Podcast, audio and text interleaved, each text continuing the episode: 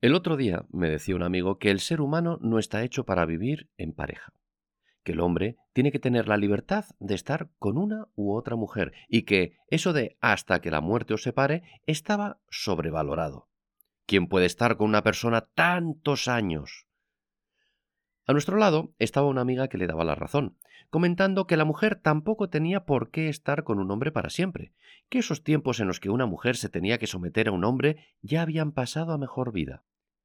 Una segunda amiga entró en la conversación e introdujo una nueva variable. ¿Por qué no vas a poder estar con esa persona que te hace feliz tantos años como te sea posible? No, no te has equivocado. Estás escuchando... Soltero y sin compromiso. Desde hace poco más de 12.000 años, el Homo sapiens es la única especie conocida del género Homo que aún perdura sobre la faz de la Tierra. De hecho, hubo un periodo de nuestra existencia en la que estuvimos a punto de la extinción, no habiendo más de 2.000 especímenes de Homo sapiens sobre la Tierra. En aquellos tiempos es muy posible que nadie discutiera sobre machismo o feminismo, sobre quién tenía más derechos que el otro, sobre quién limpiaba la cueva o los huesos de antílope después de la cena. En aquellos tiempos su prioridad era sobrevivir un día más. Y para sobrevivir el grupo tenía que trabajar unido, unos pocos saldrían a cazar, los otros saldrían a por raíces y los otros se quedarían cuidando de los niños y los ancianos. Bueno, quien dice ancianos dice personas de más de 40 años.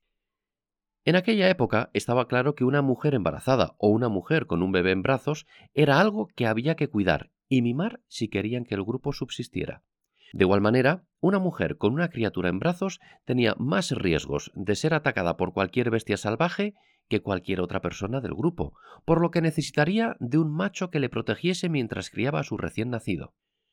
Este último comentario es posible que esté fuera de lugar en nuestros días, pero no estamos hablando del hoy, sino de hace más de 12.000 años cuando nos poníamos una piel de animal sobre nuestros cuerpos sin que llevara el sello de Prada, y cuando salíamos de la cueva con los mismos pelos con los que nos habíamos levantado hacía tres días. Nos adelantamos ocho mil años en el tiempo y nos situamos hace escasos cuatro mil años, cuando los egipcios dominaban las tierras del Nilo y comenzaban, si no lo habían hecho ya, a edificar las pirámides con los esclavos de las tierras colindantes. En aquellos tiempos, Yahvé sacó a Moisés y su pueblo de Egipto para liberarles de la esclavitud, o, como él dijo, de la casa de servidumbre. Dios, en reunión mano a mano con Moisés, le dijo, entre otras cosas, no cometerás adulterio, y no codiciarás la mujer de tu prójimo.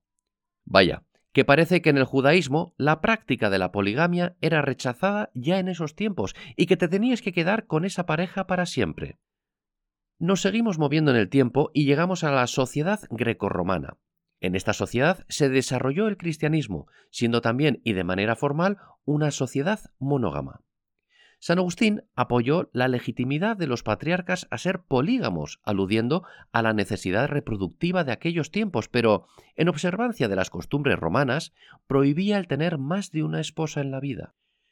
Llegamos así a nuestros tiempos, y aunque la Iglesia católica es contraria a la poligamia, aludiendo que el amor conyugal es indivisible y exclusivo, el ser humano ha creado un nuevo término para poder estar con más de una persona a la vez. El poliamor.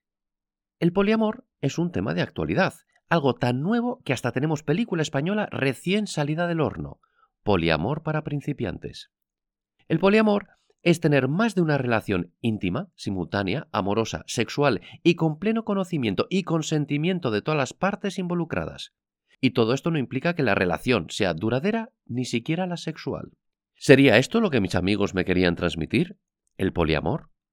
Es posible, ya que su discurso estaba enfocado a la relación íntima, simultánea, amorosa y sexual, si bien en ningún momento comentaron que todas las partes conocían y consentían. De hecho, una de las partes ni lo sabía. Entonces, esto no es poliamor.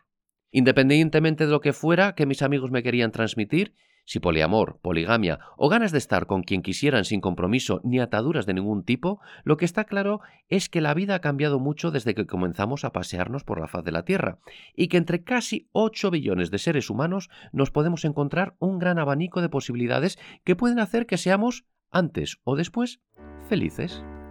Si somos felices saltando de flor en flor, ¿por qué no hacerlo? Y si somos felices con una sola persona, ¿por qué no?